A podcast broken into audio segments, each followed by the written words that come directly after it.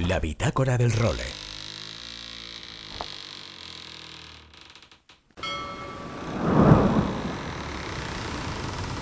Bienvenidos a bordo del role.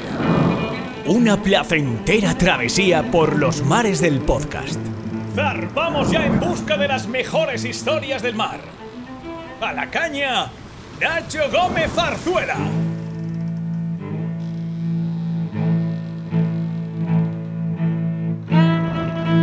Muy buenas a todos y bienvenidos a la edición número 127 de La Bitácora del Role, donde vamos a tener un protagonista hoy muy especial con el que ya tenía ganas de hablar desde hace bastantes semanas y que para mí la principal característica que lo define es que respira mar y salitre por los cuatro costados. Él mismo se autodefine más como un hombre de la mar que como un navegante o como un regatista y en este caso lo hemos querido invitar porque va a ser el único español participante en la última gran regata oceánica que nos queda por disfrutar en este 2023. Se trata de la Global Solo Challenge, que además sale y llega a Marina Coruña desde España, desde la marina que dirige nuestro querido Chuni Bermúdez de Castro, y que es una regata que tiene un formato muy especial, porque es una vuelta al mundo en solitario y sin escalas, pero realizada a bordo de barcos de diferentes esloras, y en la que la organización compensa las diferencias entre estos barcos adelantando el día de salida para los más lentos. Es decir, la primera de la salida de las flotas va a tener lugar este mismo mes de agosto, que va a ser la de los barcos más lentos, creo que un 36 pies es el barco más pequeño que va a competir, y los últimos en salir, que tendrán la salida a principios de 2024, van a ser los más rápidos, es decir, en este caso un Volvo 70. Pues bien, Juan, que nos va a contar cómo ha preparado todo su proyecto para poder estar en la línea de salida, que además acaba de confirmar hace muy poquitas fechas con el apoyo de un patrocinador que va a poder estar en esa línea de salida y aparte vamos a hablar con él de mil cosas más porque al final se trata, como os digo, de un personaje muy muy interesante. Enseguida lo escuchamos.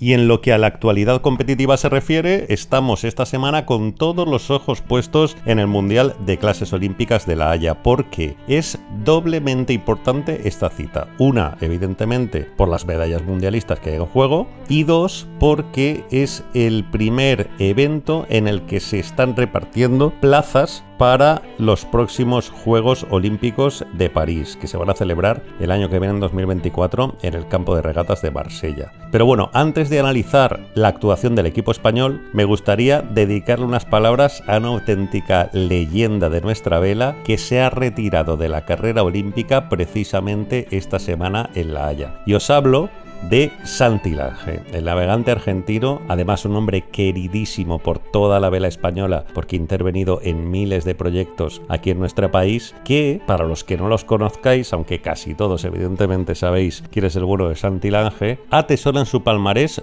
dos medallas de bronce olímpicas en Atenas y en Qingdao y una medalla de oro que logró en 2016 en los Juegos Olímpicos de Río y que fue una de las mayores hazañas de esa edición de los Juegos, porque Santi logró el oro junto a Ceci Carranza con 56 años de edad y después de haber superado un cáncer de pulmón que tiene tela. Pues bien, Santi, que no estaba cansado ni muchísimo menos de la vela de altísimo nivel, que estaba intentando clasificarse para disputar la próxima edición de los Juegos y que al final no ha sido posible porque le ha superado en la clasificación la otra pareja argentina que competía en NACRA 17 y que al final, aunque esta plaza se haya ganado para el país, y no para la tripulación, Santi un poco como que ha querido reconocer la superioridad de la otra pareja, con lo que se retiraba de esta carrera olímpica. Ha sido muy bonito ver todo el movimiento que ha habido en, redes sociales para rendirle homenaje a Santilaje, con lo que desde aquí queremos sumarnos a esta iniciativa y prometeros que le entrevistaremos con calma en próximas fechas, porque es otra de las entrevistas largas que tenemos pendientes y que ahora con esta excusa, pues bueno, vamos a hacer hacerla sí o sí. O sea, Santi, si los escuchas, ve sacando un huequecillo, por favor, que te queremos en el rol.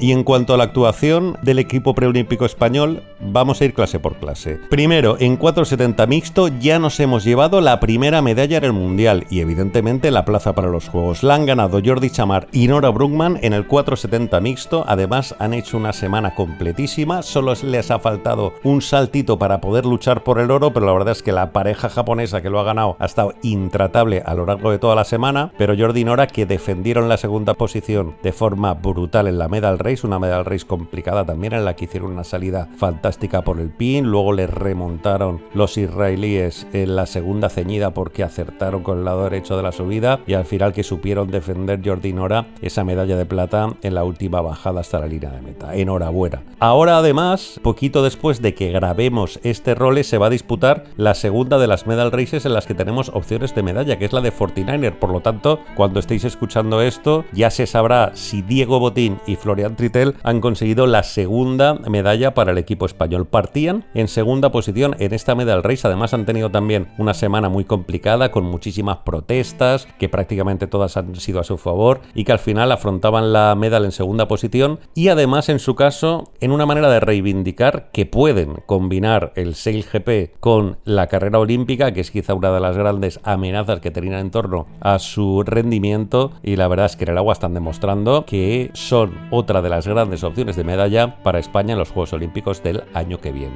También hemos conseguido plaza para España en los Juegos en el 49er FX, ya que Tamara Echegoyen y Paula Barceló no han conseguido meterse en la lucha por las medallas, pero sí que se metieron en la medal race en la novena posición, ganando esa plaza. También la, la han conseguido con un trabajo brutal Tara Pacheco y Andrés Barrio en el NACRA 17. Han quedado en la posición undécima y había solo nueve plazas para los Juegos, pero como Italia ha metido a tres tripulaciones en la medal race, al final España, Tara y Andrés que han conseguido la última de las plazas en juego en NACRA. Y el resto de clases que siguen en competición. En IQ Foil masculino, Nacho Baltasar que va el 11 y hay precisamente 11 plazas en juego, con lo que estamos ahí coqueteando con conseguirlo. En IQ Foil femenino, Pila Madrid que iba la 12 al cierre de esta bitácora. En el kite masculino, Bernat Cortés iba el 31. En el kite femenino, Gisela Pulido que iba la 16. Hay 8 plazas en cada especialidad, con lo que parece complicado. Una de las grandes sorpresas está siendo Joaquín Blanco en el ILCA 7, que marcha octavo al cierre de este role. Cristina Pujol en el ILCA 6 va a la 34. Hay 16 plazas en las dos clases, con lo que Joaquín Blanco tiene a mano conseguir la plaza para España. Y así están las cosas a estas alturas. La semana que viene, en la próxima bitácora, os ampliaremos toda la información.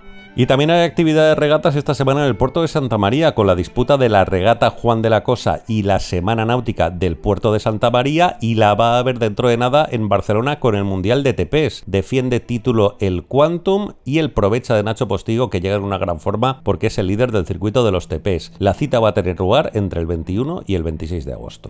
Y además en Aguas de Barcelona también que la Copa América nos contaba un escenario súper chulo para la regata de Vilanova y es que va a celebrarse de forma paralela una regata de patín catalán con 210 participantes. Los aficionados ya sabéis que el patín catalán es uno de los barcos más complicados de llevar o más diferentes porque no tiene timón. Al final la dirección del barco se controla con el manejo de los pesos a bordo y esto además que tiene totalmente alucinados a los grandes gurús de la Copa América porque nunca habían visto algo así, con lo que va a ser súper chulo y súper curioso ver a estos 210 patines catalanes mezclándose con los bólidos de la Copa América. Y también se ha abierto el plazo esta semana para la tercera edición del Water Sports Photography Awards, que es un concurso de fotografía en el que intervienen todos los deportes náuticos, hay un montón de categorías y el plazo está abierto hasta el 6 de octubre, con lo que si sois aficionados a la foto y queréis presentaros, metenos en la web de Water Sports Photography Awards e intentadlo, hombre, que valdrá la pena.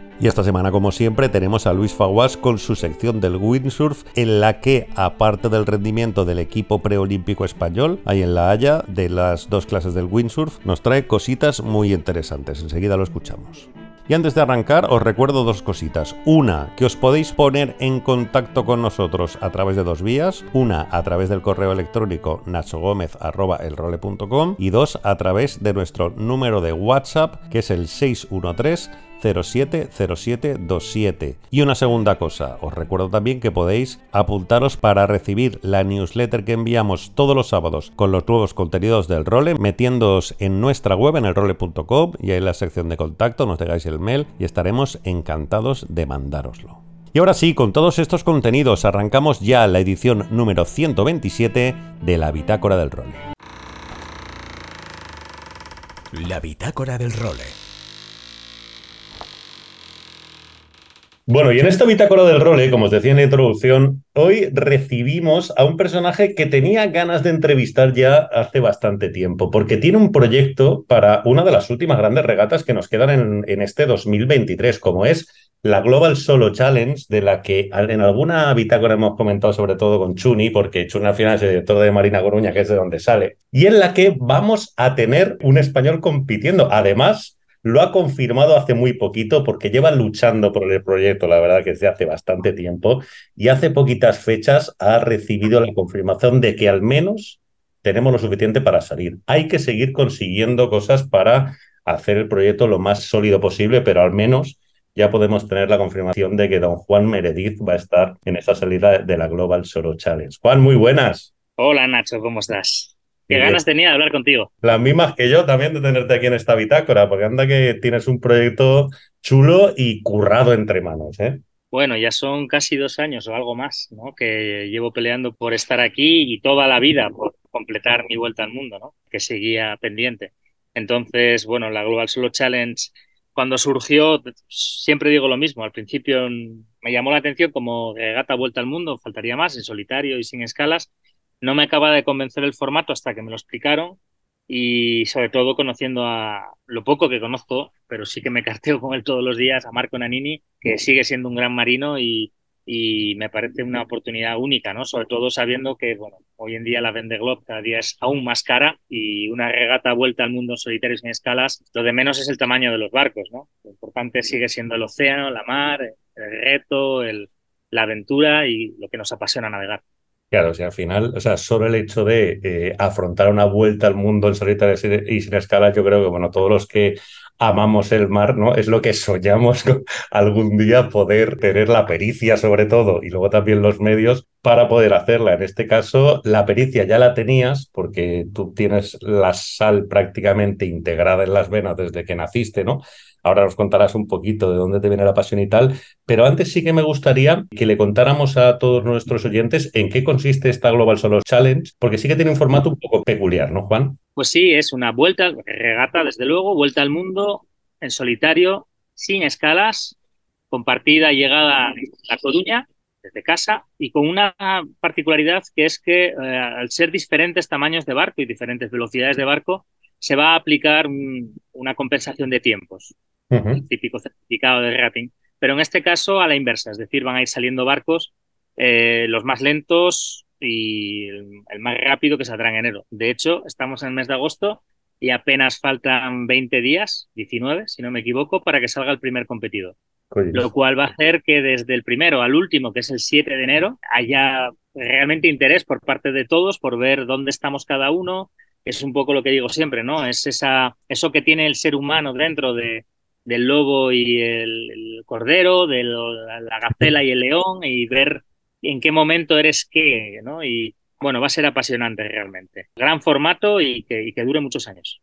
¿Cuál es el barco más pequeño o más lento y el más grande o más rápido que sale? Más o menos, ¿qué tipo de barcos son? Pues es un 36 pies, Sparman Stephens, creo recordar. Eh, me vas a perdonar que no recuerdo el nombre del regatista. Es lo único que le veo mal a la regata, fíjate. Y es que al final, como somos todos soñadores y llevamos muy justitos de proyectos, no nos vamos a poder encontrar antes. Yo aún así prometo que intentaré estar en La Coruña para la salida de, este competidor, porque creo que porque me, resulta emocionante eh, el verle partir.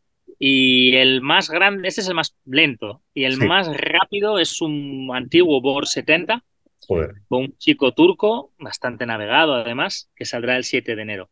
El bloque más grande saldremos el 28 de octubre que somos los Class 40, donde más o menos somos todos de primera, segunda generación, junto con algún Open 40 y algún barquito más. Ahí saldremos 10, 12 barcos, creo que somos. ¿Con qué barco apuestas al final por hacer la, la, vuelta al mundo? Era un poco 40, creo, ¿no, Juan? Sí, mi, mi, barco es un Pogo 40, un poco especial porque es el primer Pogo 40 Sport. El Pogo 40 nació para sustituir a los Class 40. El primer Class 40 diseño de Finó va a estar en la regata, fue una de las opciones que yo tuve, un barco genial. Y de ahí se sacaron las formas para lo que es el, lo que se creó como Class 40, pero el mío es el primer Sport, el primer Pogo 40 S, que por cierto solo se hicieron tres y dos de ellos estamos en la regata. Después ya vino el S2, el S3, el S4. La diferencia con el Pogo 40 normal es por fuera apenas se ve nada, por dentro es totalmente diferente en construcción y en, y en habitabilidad, digamos, o en cómo está distribuido el barco por dentro, pues este es mucho más parecido a, pues a Limoca, en el que navegué, en la Barcelona World en la que tuve el gustazo de poder participar. Sí, señor, sí, que es quizá por lo que más te conocerán, ¿no? Sobre todo los, nuestros siguientes, porque tú al final a ti la pasión por el mar te viene de toda la vida, ¿no? Tú eres de Gijón y te leía que, bueno, tú prácticamente ya empezaste como a, a recoger redes de pesca cuando eras un enano por ahí. Claro, porque a mí la, me apasiona la vela, pero a mí lo que realmente me gusta es la mar. yo me considero marino. Entonces, de muy crío, es verdad que mi padre trabajaba en los astilleros del Cantábrico, ahí en Gijón, pero él no trabajaba fabricando barcos, él trabajaba en oficinas. Sí que es verdad que gracias a eso, pues yo desde muy pequeño pues me enseñaban la construcción de los barcos, pero bueno, para mí era, no, no me llamaba la construcción naval, me llamaba el soñar en el viaje. Y yo siempre he dicho lo mismo, a mí ver desde casa esa línea del horizonte para mí sigue siendo a día de hoy mi motivación. ¿Qué pasó? Pues que yo sí, intenté ir a la mar de cualquier forma, incluso limpiando redes de pesca, podía haber acabado en la pesca perfectamente. Me parece una profesión alucinante lo que hace esta gente, pero acabé en la vela porque resultó y de pura casualidad que fue lo más sencillo. Y bueno, y hasta aquí, a navegar, navegar, navegar, pero ya te digo que si, si hubiera sido lo otro, seguramente estaría más feliz, con menos preocupaciones que preparar un barco así.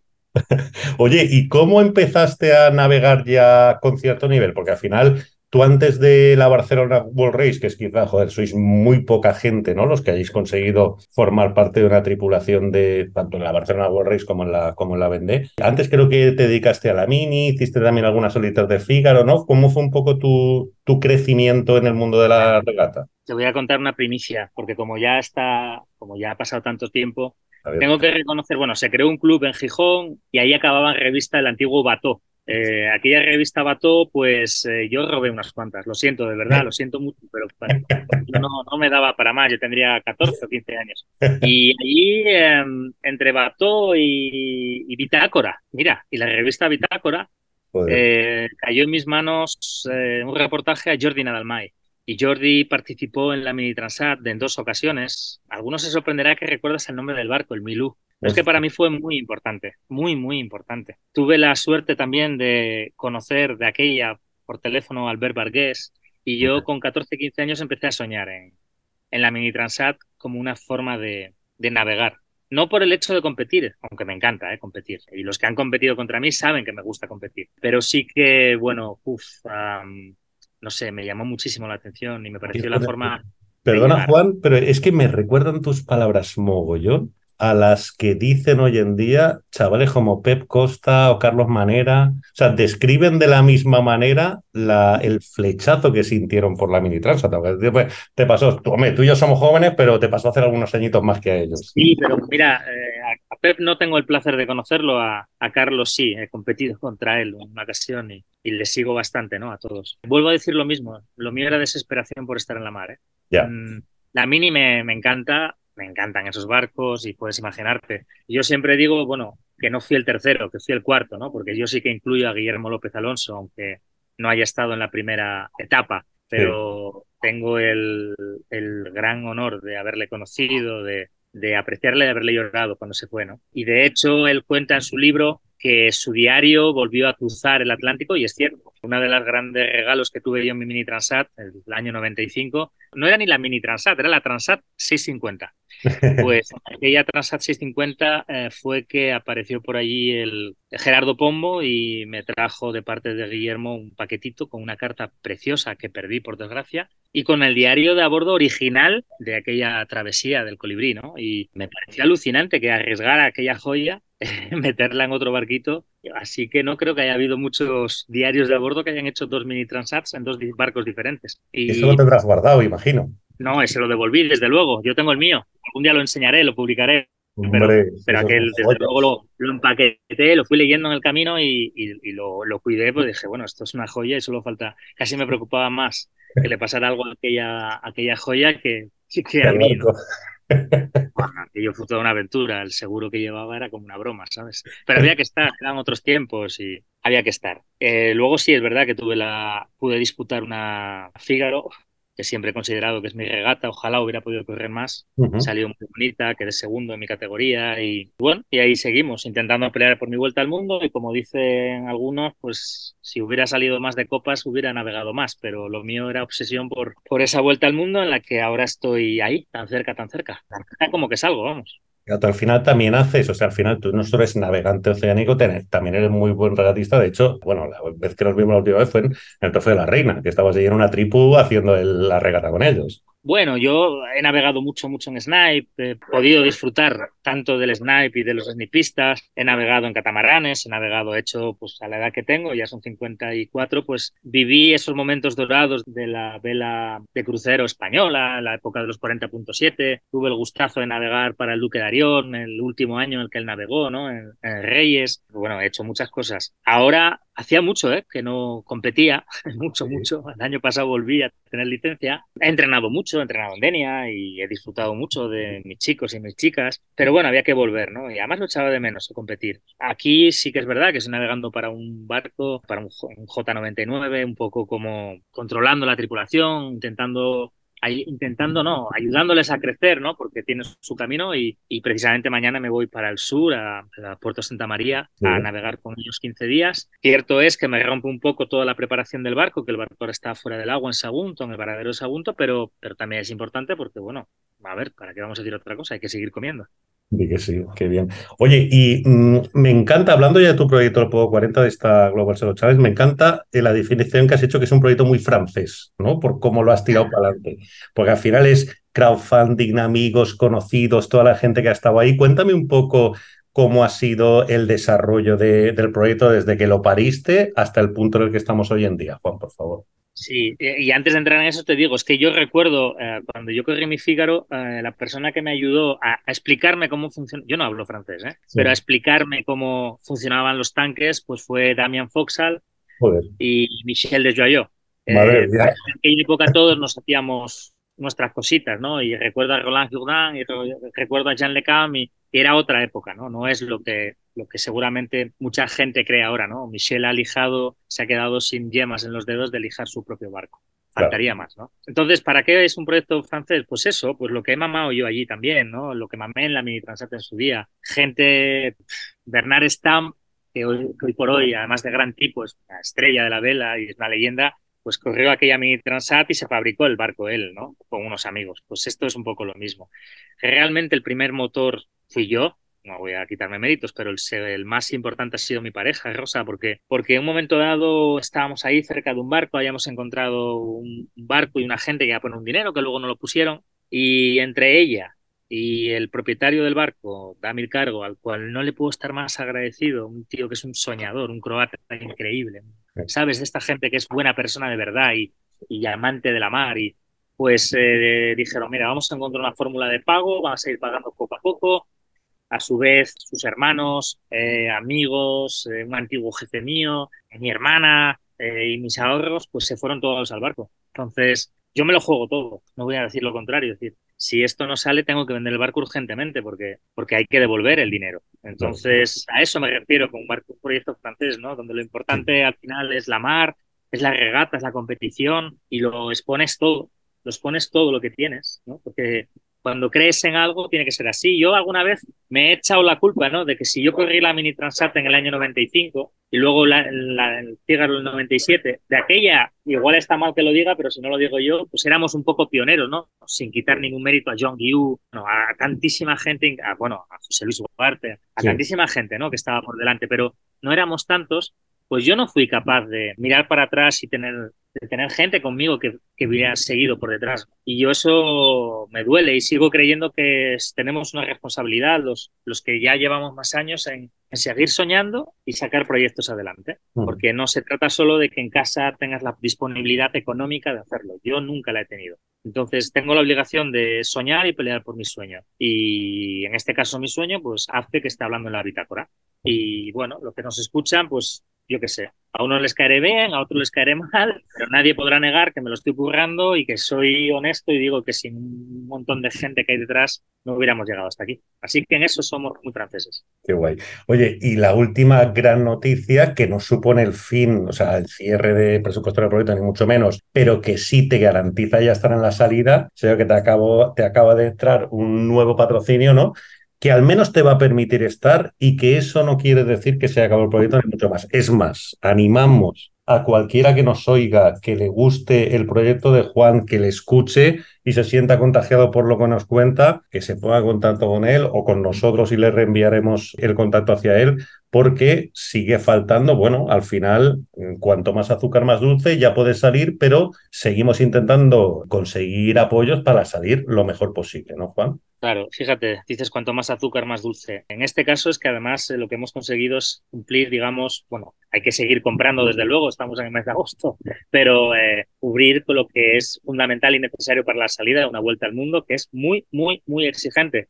Sí. Porque he oído y leído algunas cosas por ahí que están bastante equivocados porque que no, porque esto es tan exigente como puede ser una Vendée Globe, porque la mar es la misma, la misma. Ah, dices azúcar y dulce, pues sí, Piedras de Santiago. Es una empresa pequeña, Santiago de Compostela, que... Qué bien las tirado, coño. Son unos bombones y, y es, es, que, es que es increíble, porque esta gente ya ha patrocinado Vela y en Galicia. Sí. Y te digo que es una empresa rica, rica, pero pequeña, ¿no? Y, y ya te decía antes, ¿no? Que antes de entrar y con todos vosotros, ¿no? Que nos oís, ¿no? Que, bueno, que es, es un hombre de la mar, ¿no? Pero es que están también, son soñadores. Y un hombre ya no es ningún... Supongo que peina cana, no nos hemos visto la cara, pero, pero sigue siendo un soñador. Entonces, bueno, él, esta empresa nos permite llegar, nos permite abrir a un patrocinador que teníamos ahí en stand-by esperando a que pudiéramos garantizar que estábamos y que pronto comunicaremos. Ahí todavía no hago nada y con eso conseguiremos estar en la salida con el barco allí. Ahora bien, eh, el barco estará seguro, pero no será un barco rápido. Para ser rápido vamos a necesitar otras cosas. Iba a decir que está mal que yo lo diga, no, es que si no lo dijera yo, entonces no sería una regata. Es que quiero ganar, quiero llegar al primero. Es una oportunidad, me encanta competir, ya he estado ahí abajo, sé que tengo un gran barco a poco que pueda, precisamente por lo que tú decías, cumplir ese presupuesto, que es un presupuesto que es para el barco. Y bueno, quiero ganar. Realmente creo que tenemos una oportunidad. Y si la mar eh, acepta a un marino intentando hacer lo mejor posible y nos deja pasar, eh, yo quiero ser el primero en volver a ver Finisterre y en volver a ver eh, Marina Coruña, ¿sabes? Entonces, bueno, en esas estamos. Qué bonito. Ese último saltito de calidad, ¿qué es? ¿Velas nuevas? ¿En qué? Sí, la mayor ya la tengo, es la mayor con la que he hecho la, la cualificación, obsequio de una empresa, obsequio, prácticamente obsequio de una empresa italiana, la membrana, las velas me las hago yo. Estamos a ese nivel, ya ves. Qué bueno, tío. Qué bueno. Sí, sí, sí. Hay que tirar de lo que nos han ido enseñando en el camino. Pero, por ejemplo, vela de proa no tengo todavía. Un foque, el que tengo es, está sacado de un foque de una membrana de un barco más grande, pesa demasiado. Y precisamente, bueno, las dos, las millas de cualificación, que fueron las 2.000 millas estas que había que hacer en condiciones de regata, eh, este barco todavía tiene un sistema de sube-baja en el style de proa y, y que va, que va. Hay que ponerle un almacenador. Es, es realmente demasiado peligroso estar, estar yendo a la proa simplemente a bajar una vela, que se te cae el agua, el riesgo de poder romperla es excesivo. Tengo que poner un almacenador y tengo que poner, hacerme una velita. Una velita que seguramente me la haga de un Dacron de calidad. ¿eh? Es una vuelta al mundo, importantes, las velas se van a machacar mucho. Pero bueno, hay más cositas, pues ahora mismo todavía estoy calculando el agua que tengo que llevar y no tengo todavía potabilizadora. Todas son las muy importantes, pero son accesorias. Lo primero era la balsa salvavidas, la segunda balsa salvavidas que hay que llevar, una balsa solas, eh, esa segunda radio baliza. Tengo dos teléfonos satelitales, pero uno está de aquella manera pues hacerme con otro. Y al final va sumando de mil en mil. Claro, de mil en mil suma muchísimo. Entonces, bueno, eh, la velocidad, en parte, pues la tengo que dejar a la experiencia y un poquito a, pues a estas manos que me estoy mirando, ¿no? Y el barco ahora, como te decía, está fuera del agua y justo estamos a punto de terminar con, y he dejado para mi vuelta de, de las regatas de Sotogrande y de, y de Puerto Santa María el terminar los, los volúmenes, tenemos que tener cinco volúmenes interiores eh, Crashbox y separar, ¿no? Bueno, pues prácticamente se termina, pero, pero haré algunas cositas más que creo que son mejoras en el barco para intentar tener esa velocidad, pero son cosas que dependen de, trabajo manual, digamos. Pero lo otro no, lo otro es, lo otro hay que pagarlo y, y es así, ¿no? El cambiar el alternador del, del motor, pues para tener una, pues una forma de cargar extra para por si acaso, el hacerme con un aerogenerador, el poner un par de paneles más, todo eso es rendimiento de barco. Y bueno, eso es lo que estamos, trabajando y peleando porque haya esa empresa que al final le ponga el nombre al barco o esas cuantas que dejen que el, barco se llame no sé cómo y que sea un barco de todos. Aquí en la bitácora, no sé si has tenido la oportunidad de escucharlo alguna vez, pero tengo un, un, unicornio, un mirlo blanco al que todavía no he conseguido atrapar y que además muchos de los habituales pues se meten conmigo. ¿eh? Nacho, esto tal, que es, es que te lo digo porque me recuerda mucho todo lo que transmites o cómo transmites todo este amor por el mar a un poco el motivo por el que se hizo famoso él a su pesar, porque se hizo famoso a su pesar, que es Julio Villar y su Epetrel. 50 años hace de la publicación del libro, ¿verdad? Eso es, tú supongo que te lo habrás leído y lo habrás gozado, imagino, ¿no? Lo he regalado varias veces. Ah, y he procurado regalar siempre el mío. Pues llevo persiguiéndolo dos años. He hablado con él tres o cuatro veces, pero claro, si sabes un poco cómo es, claro, Julio está como de, no, sí, Nacho, yo te entiendo que sí, no, tú tranquilo, yo te llamo y te vienes a verme. Claro, de aquí a que consiga, pero lo voy a atrapar al final, porque me apetece es Una lástima, porque yo es un libro que en casa lo tengo, eh, me vas a entender, ¿eh? lo tengo prohibido. a ver, explico a mis, hijos. Bueno, es eso que pones, oye, esto está prohibido, ¿eh? no lo miréis, a ver si lo cogen y lo leen. Eh, porque creo que es una forma de, de entrar. Yo ya te dije que vengo, soy, por desgracia, soy hijo del sector naval en Gijón en los años 80. Eh, en casa no había un duro. Y entonces tuve que, pues sí, limpiar redes, robar revistas de náutica y a la que yo iba haciendo algún trabajillo por ahí, pues comprar libros. Cosa que yo a la gente que me quiere escuchar siempre digo lo mismo. Es muy importante comprar libros. Ahora ya digo, es importante comprar libros y escucharos, ¿no? A la bitácora, escuchar a, a Tripulante 18, escuchar a Son de Mar, todo lo que es eh, gente que nos está contando cosas, ¿no? Perdona, leía en tu crowdfunding que mucha de la gente que te apoyó, aunque sea en cantidades pequeñitas, te descubrió por el podcast de Ason de Mar. Bueno, pero, a ver, no soy nada objetivo ¿eh? con Jorge Uría, porque Jorge y yo nos conocimos cuando él es un fanático de la radio y él estaba trabajando para la SER en el año 95 y me entrevistó, ¿no? Entonces, desde entonces, mira, te puedo decir que en la Barcelona World Race hicimos antes de eso una vuelta a España con los IMOCAS. Y yo pedí, y lo pedí yo, ¿eh? Que por qué no llevábamos, en vez de ir cuatro en cada barco, llevábamos cinco. Eh, entonces decidieron que era buena idea y que iba un periodista o tal. Y yo dije, bueno, un periodista o... Yo quería llevar gente la cual estaba tremendamente agradecido por pequeños detalles, ¿verdad? Muchas veces. Y entonces, bueno, el primero fue un gran amigo mío. En la segunda etapa vino Jorge y luego vinieron más amigos.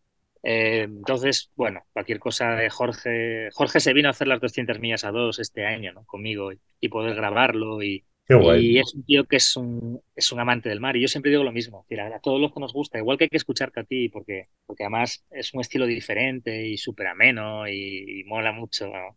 Yo siempre que te he visto, que ya sé que no, ¿eh? Pero te veo con una sonrisa, seguro que. la quitas muchas veces, pero yo siempre te veo sonriendo, ¿no? Y, y Jorge a mí es que no soy nada objetivo. Yo siempre digo, hay que escuchar el primero, ¿no? es el de, el de Suso, el de la emperatriz, que es su padre.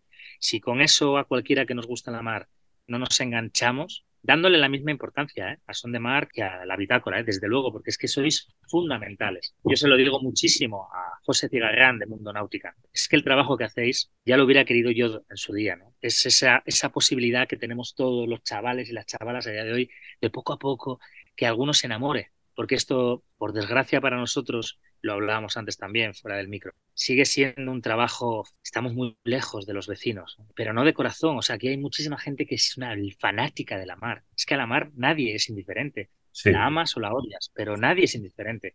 y necesitamos que haya más gente que navegue y más, no sé qué decirte, ¿sabes? Chicas que estén navegando. Ahora vamos a tener una buena jornada en la Mini Transat, ¿no? Pero necesitamos más, más gente en el, agua, más... Mira, una crítica. Venga. Crítica constructiva, pero con un punto de... Eh, gracias a este barco en el que estoy regateando, estoy haciendo las regatas aquí en Valencia, yo vivo en Valencia, y, se hace una regata que patrocina eh, la Universidad Politécnica de Valencia y te piden que vaya un chico una chica de la universidad. ¿no? Me pareció una idea tan alucinante. Deberían hacerla, vale, si no todas las, todos los meses, cada mes y medio porque, por ejemplo, en el barco en el que estoy yo se quedó un chaval navegando que nunca había navegado. Es demasiado caro conseguir gente para nuestro deporte y disfrute, porque para mí es tan importante, insisto, soy marino, regatear como el simplemente navegar por el placer de navegar, que iniciativas como esas son fundamentales, fundamentales. Y la otra, que debo decir para ser justo, es lo que están haciendo en el Náutico de Gandía. Increíble, increíble, para no perdérselo. Lo que se lo están currando, las ideas que tienen para hacer regatas más o menos originales, ¿no? La regata Greenwich, que el primero que llega al meridiano de Greenwich y vuelva, ostras, es que eso te engancha y a cualquiera que nos guste. ¿Cuál es la parte crítica? Que alguno dice, no, no, que no vengan estos, que yo mi tripulación la tengo formada. Me cago en la leche. Hay que mojarse, hostia. Hay que mojarse más. Oye, Juan, seguiría hablando tres cuartos de hora, pero yo ya al final a la gente he aprendido que tenemos que dosificarle los mensajes, al menos en varios episodios, pero te propongo que hagamos uno, o sea, y además la fecha está clara, cuando quede poquito para la salida, para que vuelvas y para que nos cuentes un poco un estado de la cuestión y podamos mandarte nosotros también todo nuestro apoyo desde aquí, porque la fecha, ¿tu fecha cuál era? ¿No la recuerda? 28 de diciembre. Espero estar allí una semanita, un poco más, 10 días pues antes. El último role del año, que lo hacemos siempre más o menos antes de Navidad, te lo dedicaremos a ti también para ver esa última hora y a ver cómo va el proyecto. Porque, joder, la verdad es que ojalá la gente transmitiera como transmites tú ese amor al mar. Y, se embarcar en las locuras, en la que ahora parece que tiene final feliz, pero muchas veces, jolín, también hay mucha gente que se embarca en proyectos preciosos y que no tiene en ese momento la fortuna o el acierto de conseguir sacarlos adelante con lo que al final nosotros nos nutrimos de vosotros, ¿sabes? Para poder compartir. Hay, algo fundamental, Nacho, que es la gente joven. No solo en lo nuestro, ¿eh? en cualquier ámbito, evidentemente. Fíjate tú que es de perogrullo, ¿no? Y el que los jóvenes quieran soñar, más en esta época en la que lo tenemos todo tan fácil en el teléfono, ¿no? Y parece que es todo tan inmediato, que la paciencia que da la mar puede ayudar, pero luego lo que es el, soñar, el humano tiene que seguir soñando. Y bueno, unos lo conseguirán, otros no. Ojalá yo sea de los que lo consiguen. Al menos estaré en la salida y, os lo contaré. Pues será un auténtico placer seguirte en toda la travesía. Don Juan Meredith, muchísimas gracias. Un gran abrazo a todos los que nos escuchan. Seguimos. La bitácora del role.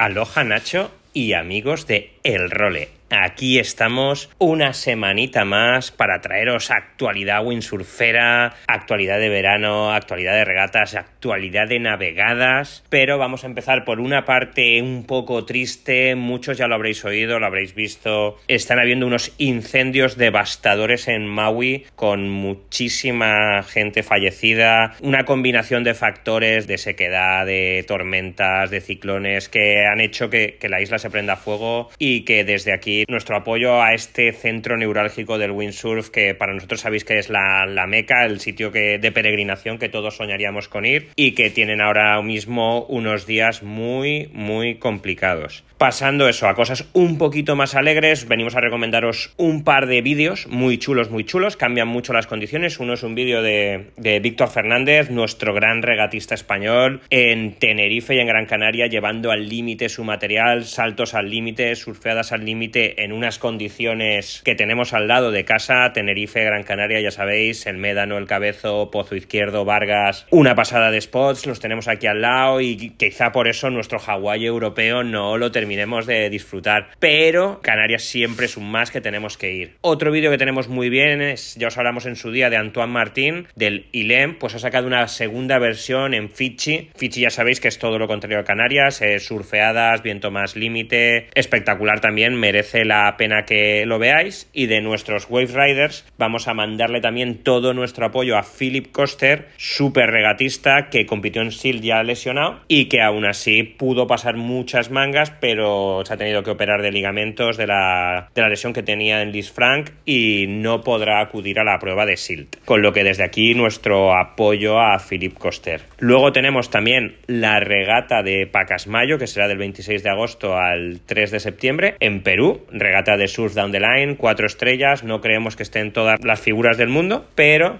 intentaremos ir viendo cómo evolucionan. Y luego tenemos regata, pero esta vez de agua plana. Tenemos el Campeonato del Mundo en La Haya, donde se están decidiendo las plazas de los representantes, de primero los países que van a ir a los Juegos Olímpicos y luego ya veremos quién va. Entre los nuestros tenemos a Nacho Baltasar, ahora que aún faltan pruebas, en quinto lugar, y a Pila Madrid en 13. Todavía nos quedan muchas pruebas, estaríamos más o menos a mitad tabla cuando lo estamos grabando en chicas, por ejemplo, estamos en la Race 9 y tenemos que llegar a la Race 20 y en chicos estamos igual. O sea, vamos más o menos a mitad de, tabla. Desde aquí nuestro apoyo muy grande a todo el equipo de, regatistas españoles y a todos sus técnicos, que ya sabemos que algunas plazas, ya, Nacho ya os habrá contado que ya las tenemos y esperamos que el windsurf, tanto en chicos como en chicas, esté también en, en los Juegos Olímpicos. Pues nada, Nacho, esta es toda la actualidad. Yo semana que viene tengo vacaciones, os grabaré desde Denia y a ver si consigo tener viento y consigo navegar, que más que mono tengo gorila. Un abrazote a todos y nos vemos por los mares. Chao, chao.